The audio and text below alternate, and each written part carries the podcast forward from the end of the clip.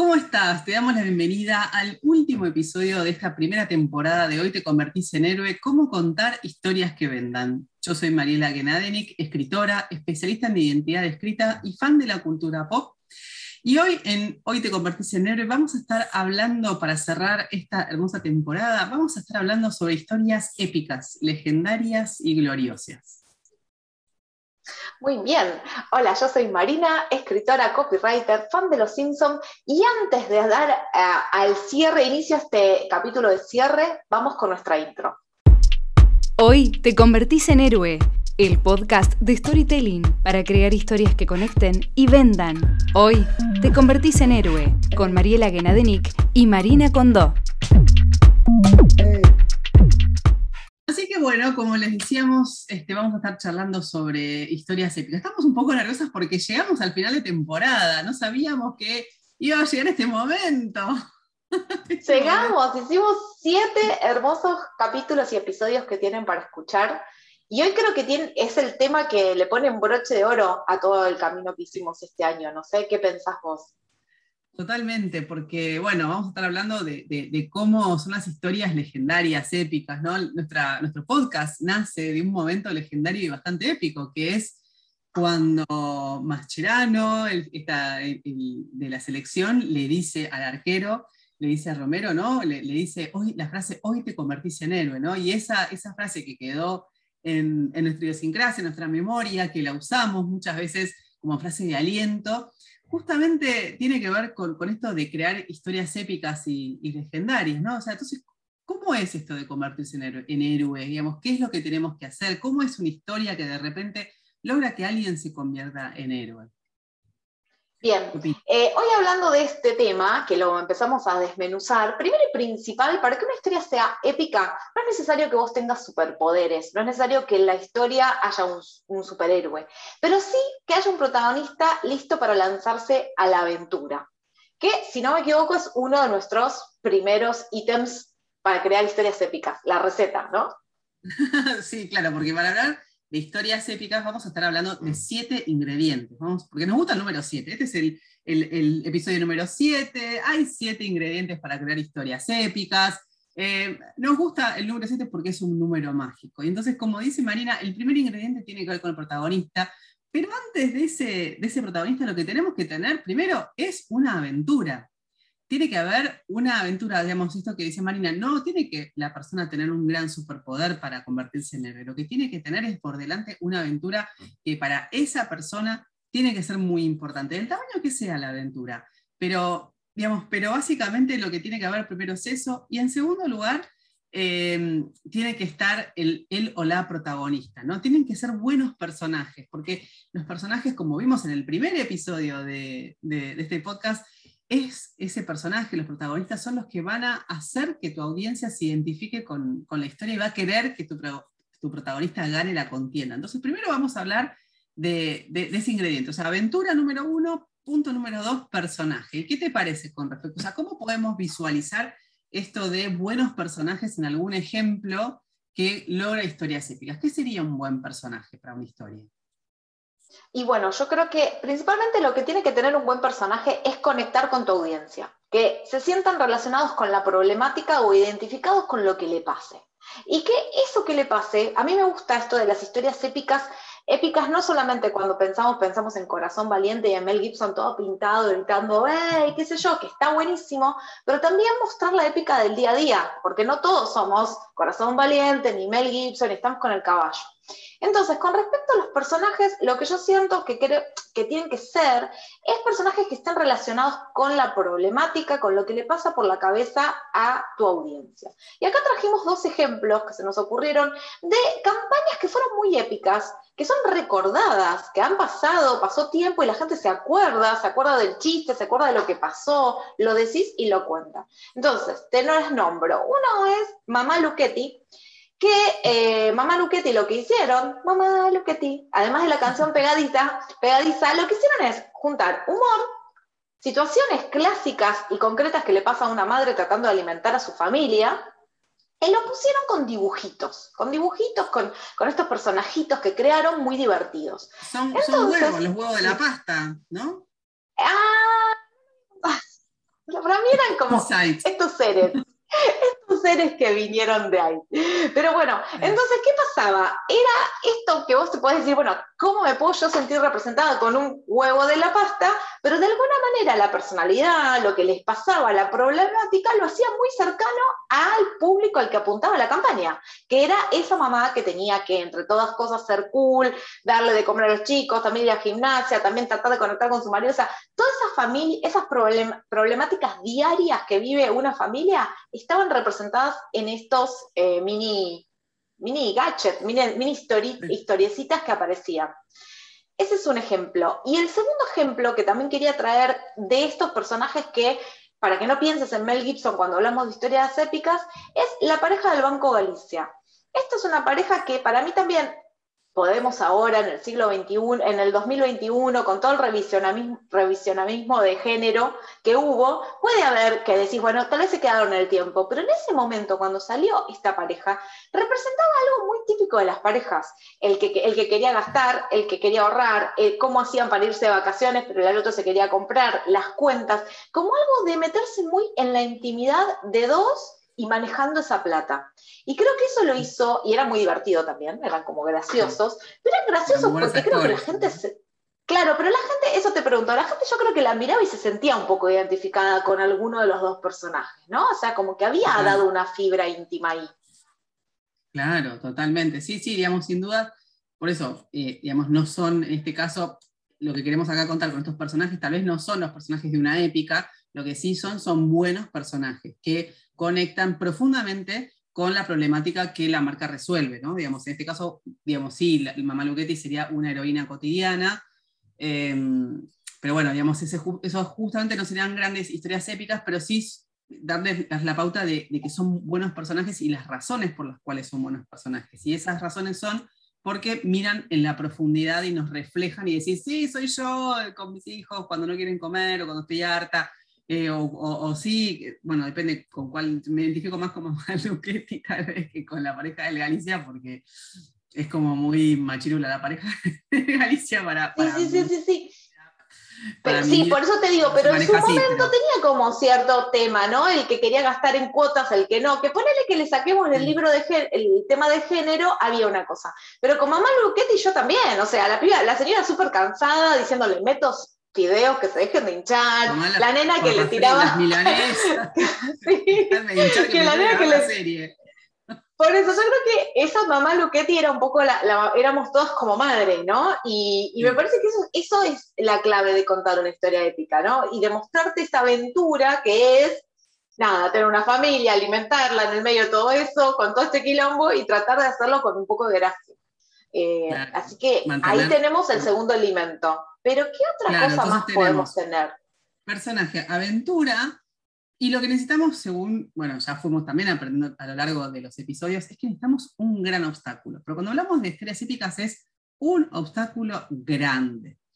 Y acá vamos a hablar justamente, vamos a volver a traer el ejemplo este de Argentina semifinal, en la semifinal de Holanda, cuando se gesta esta frase de hoy te convertís en héroe. Yo me pregunto, digamos, si no hubiera sido un, momento épico, yo no sé si la frase hubiera quedado. Yo creo que la frase quedó porque justamente estábamos ante un gran obstáculo, que era, em, digamos, hay que tener muchas agallas para, para, atajarle todos los penales a, los holandeses y entonces por fin pasar a la final y tal vez ganar el Mundial en Brasil, el gran rival. O sea que entonces ahí ya teníamos un gran obstáculo. Eh, digamos, pero en este ejemplo de la, de, esta historia del fútbol aparecen ya enseguida dos, otros dos elementos, ¿no? que serían los elementos 4 y 5. ¿Cuáles, ¿Cuáles serían estos, digamos, ¿no? de, esta gesta? Mucho en juego, con este ejemplo es muy claro de ver, mucho en juego, porque como vos decís, no es un partido de acá a la esquina, no es, ay, se juntaron un amistoso y estoy jugando con, con, el de la fiambrería que le decimos los holandeses, sino que hay mucho en juego, hay un mundial y se espera un gran triunfo o sea, una cosa, obviamente uno siempre puede vivir la épica de ganarle al vecino, pero en este caso era la épica de ganar un mundial. ¿O no? Sí, era, era por ahí, ¿no? La final, o sea, mira, la no, era con los mundiales. Era claro, era, final. Mm.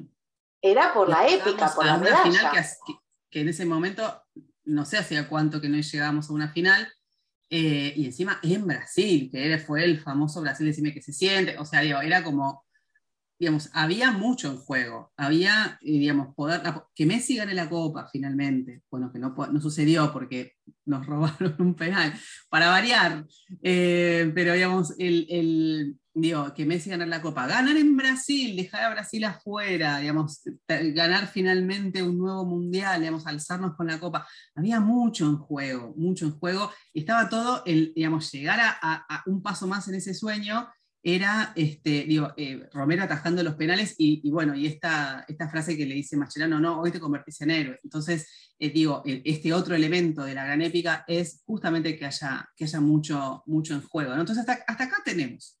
Bueno, y también otra cosa que, que, había, que es el quinto elemento, es que había por delante un gran triunfo, que eso también hace que la épica sea una historia épica. Entonces, hasta acá tenemos cinco elementos de los siete, ya nombramos cinco. Dijimos que tiene que haber una gran aventura, no sé si gran aventura, una aventura importante para eh, el personaje, él o la protagonista. Un personaje interesante, que tiene que tener características que, con las cuales tu audiencia se identifique, eh, un gran obstáculo, mucho en juego, digo, ¿no? Cuando tenés realmente, digo, si perdía eh, esos penales y se perdía la posibilidad de llegar a la final, había mucho en juego, y la posibilidad de un gran triunfo. y el sexto elemento, entonces, es que haya mucho esfuerzo. No, ¿no? Este, digamos, todo es mucho. Con la, la, cosa épica, todo tiene que ser mucho. Todo es mucho, todo es mucho. Que haya un esfuerzo. ¿Por qué? Porque si se consigue fácil, es como que también no hay épica, ¿no?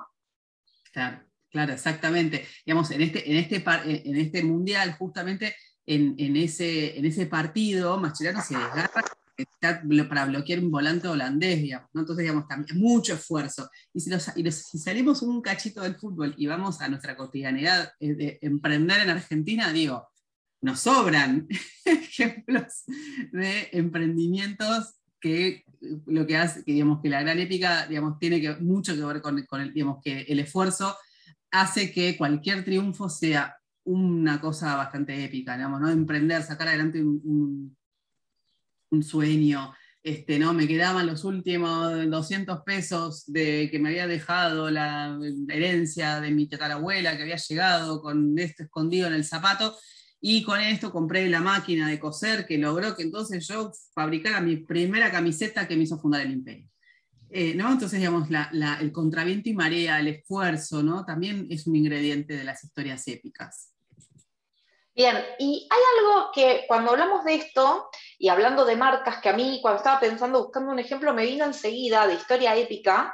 Bueno, no sé si eh, hablamos de Nike, que es una, una, mm. una marca que históricamente siempre hace publicidades o ads donde se encuentra esta, esta épica, ¿no? El esfuerzo, de, ya sea del que va a jugar a la esquina, el que se va a entrenar para las Olimpiadas, el esfuerzo, siempre está puesto mucho en el esfuerzo.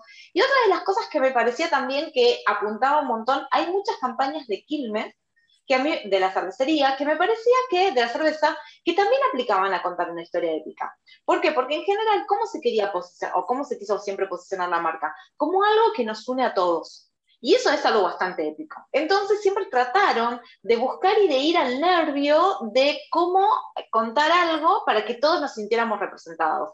El famoso el sabor del encuentro, ¿no? Y encontrarse, y esa, la épica de encontrarse. O sea, yo creo que antes que se dijera el sabor del encuentro, la gente se encontraba, o sea, la gente tomaba cerveza hace 30 millones de años. La gente se encontraba a tomar cerveza hace 35 millones de años. Ahora, cuando estuvo el sabor del encuentro, era otra cosa era épico irte a encontrar con alguien. Entonces, la épica puede estar, digamos, en pequeñas cosas. Pueden ser tan grandes como ganar un mundial, pueden estar en pequeñas cosas, solo hay que contarla con esa historia, ¿no? Con generar toda esa emoción que es encontrarse, ¿no? Todo lo que pasaba, me acuerdo que ese, ese, documental mostraba todo lo que pasaba, de dónde venía la cerveza para que ocurriera eso, era como toda una épica que ocurriera el encuentro, por eso era el sabor del encuentro.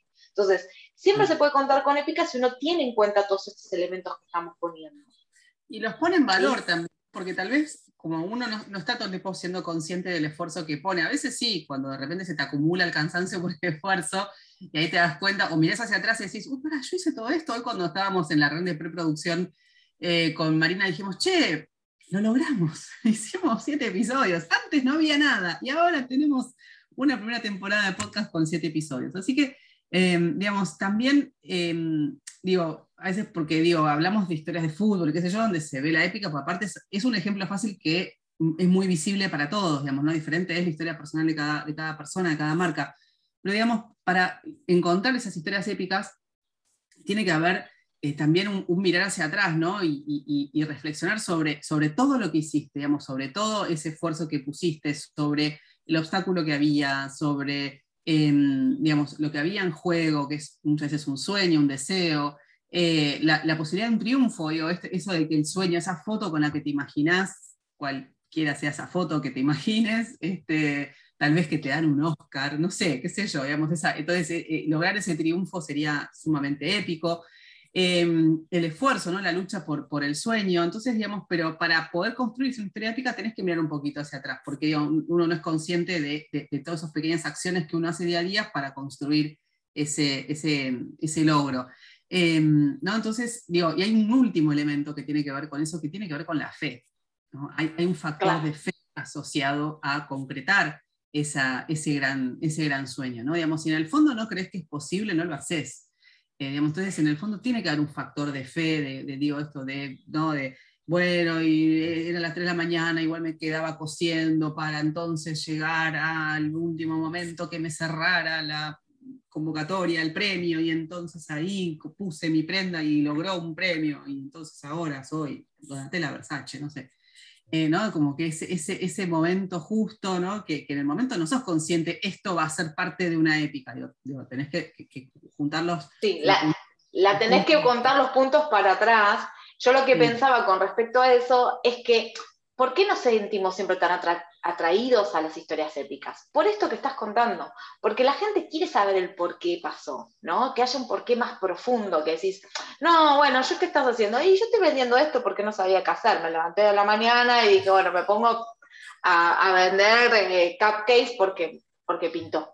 El porque pintó, que tal vez es probable en el fondo, a veces las cosas pasan porque pintaron, porque sucedieron, ocurrieron, te levantaste y dijiste voy a empezar a hacer mis carteras, fin. Pero cuando uno puede contarlo con una historia que tenga un porqué grande, una, cosa que represente, la gente se siente inspirada. Las historias épicas nos hacen bien porque nos inspiran, porque nos inspiran desde lo más chiquitito hasta cosas más grandes. Y yo quería contar un ejemplo de que habla Marie, que cuando estábamos preparando esto también, ¿no? De que los emprendedores siempre pasa esto. En general, cualquier emprendimiento, cualquier empresa mediana o familiar, vas a tener esta historia. Y tal vez cuando es una empresa que tiene muchos años, ya tiene la historia épica contada. Yo, por ejemplo, te puedo contar la de mi abuelo. Mi abuelo vino de Italia y era sastre y entonces se ocurrió. Bueno, pasó todo eso. Eh, y hay que contarla, a mí me parece que lo amerita. Quería dar un ejemplo, hay una marca eh, que sigo en Instagram que me gusta, se llama Limay Jeans, y ellos tienen, digamos, su forma de comunicar es sin género, o sea, de hecho es producción local, horizontal y sin género. Y entonces cuando vos vas a ver lo que ve, lo que promocionan, lo que ponen en las fotos, las campañas que aparecen en, los avisos, son así. O sea, son ropa sin género, o sea, ves gente de todo tipo de cuerpos, eh, sexualidades puestas con sus jeans. Cuentan, hicieron un arreglo para trabajar con una ONG para la gente que tiene movilidad eh, disminuida y hacer ropa pensada para ellos. Entonces vos te das cuenta que el por qué hacen las cosas se nota, en el día a día. O sea, sí, siguen vendiendo, siguen vendiendo jeans y yo me puedo comprar un chupín y está todo igual, los, los ítems están, pero ese por qué tiñe un poco y es como que te lo, es como un filtro de Instagram, parece hasta más lindo, o sea, te eleva un poco el día a día que uno hace, ¿no? Que es, no solamente vendo jeans, hago todo esto también. ¿no? ¿Qué pensás? Es darle sentido a las cosas que están desagregadas, digo, ¿no? Digo, esto de yo día a día hago esto. No me puse a pensar tal vez por qué lo hacía, pero digamos, cuando te lo pones a pensar en por qué, digo, las historias épicas nos permiten justamente reflejar este reason why, ¿no? El famoso reason why. ¿Por qué haces lo que haces? Digo, esto de, bueno, yo lo hago, no sé bien por qué, pero digo, este, este ejemplo que vos das de los del Imagines, tranquilamente se puede puede extrapolarse con este factor de la fe. En el fondo están creyendo en que están construyendo una sociedad mejor. Y realmente se, lo están haciendo. No conozco la marca, así que no puedo opinar, digo, pero digo, cuando vos pones en, eh, cuando vos em, digo, buscas que, tu, que tus jeans realmente sean para todos los, los, tipos de, de, cuerpos y no que se adapte a X cantidad de cuerpos, sino realmente sea verdaderamente inclusivo, es que sea, digamos, totalmente amplio. Y eso ah, tiene en el fondo un factor de fe, un reason why muy fuerte, que es queremos que la, vida eh, no, esté eh, gente escondida y otra gente siendo mostrada, digamos, ¿no? Queremos que todos tengan un lugar, una representación, cualesquiera sea esa representación, ¿no? No que encaje en un estereotipo. Así que tranquilamente, digamos, ese reason why tiene un factor alto de fe eh, en relación, digo, a, estos elementos de lo épico que, estábamos hablando. Este, entonces, digamos, una historia, algo importante, digamos, es es pensar que, se trata acerca de una transformación. Las historias épicas reflejan siempre una transformación, ¿no? Esto que decía Marina, mi abuelo llegó de Italia y entonces con él se puso a hacer unos trajecitos, y todos tenemos esas historias en, nuestra, en nuestros ancestros, esas historias épicas. Bueno, ¿cómo fabricar eso para nuestras marcas? ¿no? Y tiene que ver con este ejercicio de mirar hacia atrás, conectar los puntos, ver en qué momento ese, esa, esa cosa insignificante eh, era justamente el punto de partida que te iba a llevar un poquito más lejos y era el punto decisivo de los caminos que se bifurcaban. Y vos tomaste aquel, eh, y ahí ese fue el que te llevó a conocer a una situación que te, entonces te elevó y entonces te permitió lograr otro montón de cosas. ¿no? Esos, esos turning points eh, es cuestión de revisar hacia atrás y, y, seguir ¿no? Estas, estos siete elementos que, que, hablamos, ¿no? que tiene que ver con pensarte en, cuál era esa aventura que ibas a, buscar, a, salir, que fuiste a buscar, em, ponerte en el lugar, digo, ¿no? de protagonista, las historias épicas son acerca de vos y de tu marca. ¿Cuál era ese gran obstáculo que tenías que vencer? Que no es un obstáculo de, podría ser algo interno, pero normalmente tiene que ver con algo, ¿no? como ya vimos en un episodio anterior, con algo externo que se oponga a lo que vos querés. Tiene que haber mucho en juego, en pos de un gran triunfo y el esfuerzo y la fe en que lo vas a lograr. ¿no? Esos son los siete, los siete elementos. Y siempre se trata acerca de una transformación y una superación, las historias épicas. Digamos, no, es la anécdota, no es el lugar, em, es el recorrido que, tuvo que hacer tu marca, tuviste que hacer vos para atravesar y lograr esa gran gesta, digamos, porque no hay más, nada más épico que vencerse a uno mismo. ¿no? Y, y bueno, con esta con este siete elementos ya llegamos medio al final del podcast, ¿no? Y no es el cualquier final, sino el final de temporada, ¿no? ¿Qué, qué habrá, el gran final. Episodios. ¿Quiénes habrán parecido estos siete episodios, no? Que nos encantaría que nos contaran si te sirvió en algo para empezar a contar tus historias de marca, estos episodios que fuimos haciendo a lo largo de este, de este año, de este 2021. Exactamente, bueno, por un lado, por, nuestra parte agradecerte por estar ahí, por estar escuchando, espero que te hayan servido y te damos nuestros contactos y te invitamos a más. Esto es el primer, primer temporada, o sea, la primera temporada sería, la primera temporada. Eh, no vamos a quedarnos acá, no vamos a quedarnos acá, esperemos seguir para el 2022 y te invitamos a que contactes y conectes con nosotros, nos puedes buscar en Instagram. Eh, Marie, ¿me recordás tu Instagram? Marie Gena. Marie Gena, G-H-E-N-A. Marie, G-H-E-N-A. Exacto, Marina-escribe, si no nos puedes mandar un mail a storytellingmarcas.gmail, te puedes unir a nuestro grupo de Facebook Storytelling para Marcas y más que nada acordate que aprender a contar historias como hicimos en todos estos episodios es simple, pero lo difícil es desarmar los mecanismos intuitivos que tenemos respecto a esas historias. Por eso es que sirven muchísimo los workshops de storytelling donde aprendemos técnicas concretas para aprovechar esta herramienta natural y de conexión. Así que te invitamos a que nos busques, a que veas cuándo es nuestro próximo taller, que próximamente se vendrá. Así que estamos atentos, espero que te haya gustado y que nos vemos hasta la próxima temporada. Y sí, hasta la próxima temporada. Nos vemos la próxima. Buen año. Feliz Navidad. Buen año.